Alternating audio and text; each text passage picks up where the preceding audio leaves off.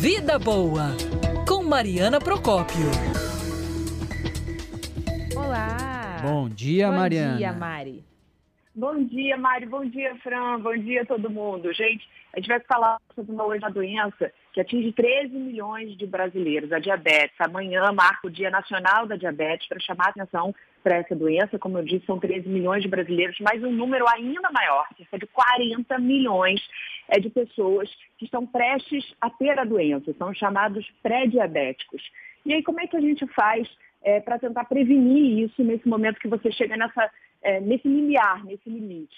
É isso que a gente vai falar hoje, mas antes eu queria contextualizar um pouco, porque há uma preocupação de endocrinologistas e especialistas da saúde de uma maneira geral nos impactos que a pandemia, a gente tem mais de um ano enfrentou confinamento, isolamento social, sedentarismo, muita gente começou a comer mais, tudo isso é fator de risco para diabetes. Então há preocupação de que esse número de 13 milhões, 40 milhões pré-diabéticos aumente ainda mais a médio e longo prazo, consequência dessa pandemia. Quem explica para a gente o detalhe é o endocrinologista Rafael da Costa, gente. O confinamento levou ao maior sedentarismo, isso é inegável, né? E quando a gente entende que uma das maiores é, ferramentas que a gente tem para prevenção do diabetes, isso é, né, já é um conhecimento antigo de estudos grandes em, em pacientes pré-diabéticos ou em risco para o desenvolvimento de diabetes, o estilo de vida, a modificação do estilo de vida com uma orientação nutricional, com uma orientação de atividade física, é a maior ferramenta para que a gente previna o diabetes em mais de 50% né, de, de eficácia, aí, digamos assim. Né? É, mais do que medicamentos, o controle do peso e a mudança do estilo de vida são fundamentais para que a gente possa diminuir essa tendência de crescimento na, na incidência do diabetes. Gente, passa mais do que qualquer medicamento. Não, tem, não precisa perder muito peso, não. Os médicos orientam entre 10% a 7% é, do seu peso. Se você conseguir perder, inserindo uma alimentação saudável, você já tem um impacto grande nesse quadro de pré-diabetes e até ajuda a controlar a diabetes.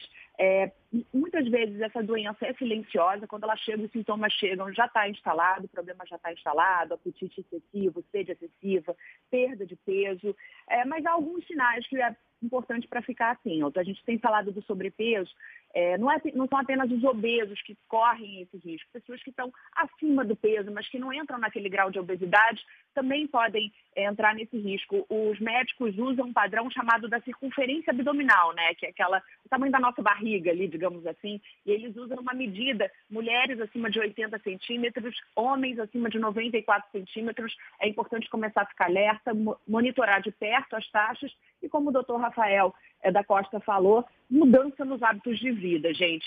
É, segundo ele, é possível você prevenir é, esse quadro de diabetes, até do pré-diabéticos, e ou mesmo controlar a doença com essa mudança. Vamos ouvir.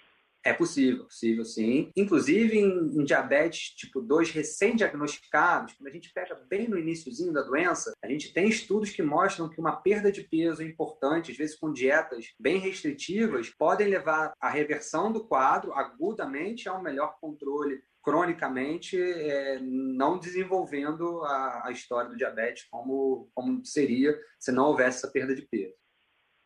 Tá aí, Mário, Fran mudança de hábito de vida pode ajudar a controlar e a evitar a doença. Você está chegando perto desse limiar perigoso aí, gente, agora é a hora. Sexta-feira, o dia está indo lá fora, tomando todos os cuidados, começar a reorganizar a vida para não chegar a, a, esse problema crônico que aí, infelizmente, a gente tem que vai acompanhar para o resto da vida. Não é uma sentença, mas é algo que é um sinal de alerta, o corpo dando um sinal amarelo aí para vocês, para a gente, da importância dessa mudança de hábito de vida que a gente fala tanto, né, Mário? Claro, começa com uma caminhada é. bem leve, não adianta você também passar do seu limite, depois você tem uma lesão, Se vai ficar parado, é muito, é pior, né? a cobrança é a pior coisa que tem. E a alimentação, troca é, aquele pão com refrigerante, a gente toma refrigerante no café da manhã, um cafezinho Coisa com leite, um suco, come uma fruta, né? Começa devagar, não é nada radical também. Ah, vou fazer aquela dieta. Calma, senão daqui a pouco você também fica com a cabeça, olha, caramba. Não, vai devagar. Aí depois tem anorexia, vai tem outros profissional, problemas. né, Mário? Porque também é, a gente tudo sabe é equilíbrio, né, gente? É, o acesso hoje às redes sociais, à internet, você joga lá no buscador como emagrecer rápido em Ih, X dias. Não. Vai lá e procura um profissional da área específica, porque o médico sempre vai te orientar melhor, né? Exatamente, gente. É isso mesmo. Mari, bom fim de semana para você. Um beijo para você. Tá. Ótimo fim de semana. Amanhã, amanhã tem Jornal do Rio, tem é, também entrevista, né? E na semana que vem temos fórum aqui na Band News FM, terça-feira, né? Exatamente, encontro de gala. Sempre às terças-feiras a gente faz uma live no Instagram. Nessa terça-feira, como o Mário disse, vai ser um fórum, gente, com a participação de três especialistas no tema. Qual o tema? Vacinação Covid. O tema do momento, a gente vai falar sobre imunidade coletiva, vai falar sobre as novas cepas, a eficácia da vacina em cima das novas cepas e as dúvidas que é, os ouvintes, os internautas tiverem. A diferença é que dessa vez, como vão ser muitos convidados, a gente não vai fazer no Instagram, a gente vai fazer no YouTube Boa. da Band News FM Rio, terça-feira, sete da noite. Espero todos vocês, Mário, Fran, é, para a gente ter Combinado. muita informação. Informação também é saúde, né, gente? Claro. Mari, e sabe quem está no YouTube hoje da Band News FM que eu vou vender o peixe também dele? Olá, Professor Milton Teixeira a última sexta-feira do mês é marcada pelo passeio virtual pela história, que não foi tão virtual assim no mês passado, porque é, a dupla de peso, Marcos Lacerda e Milton Teixeira, os dois estiveram lá no Bioparque, no Zoológico, que eu acho que é um passeio maravilhoso que a sua pequena Antônia vai gostar. Eu estou me programando para ir nas férias no mês que vem. Mas hoje essa dupla vai mergulhar nas curiosidades dos bares e restaurantes históricos do Rio de Janeiro. Passeio virtual no YouTube começa ao meio-dia e meia.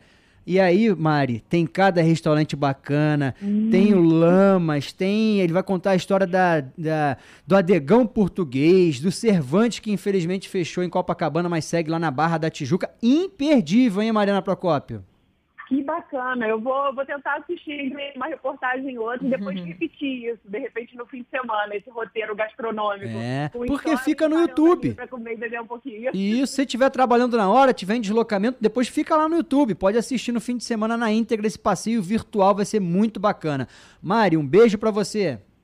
Beijo, beijo. Mário. Beijo, Fran. Bom fim de semana a todo mundo.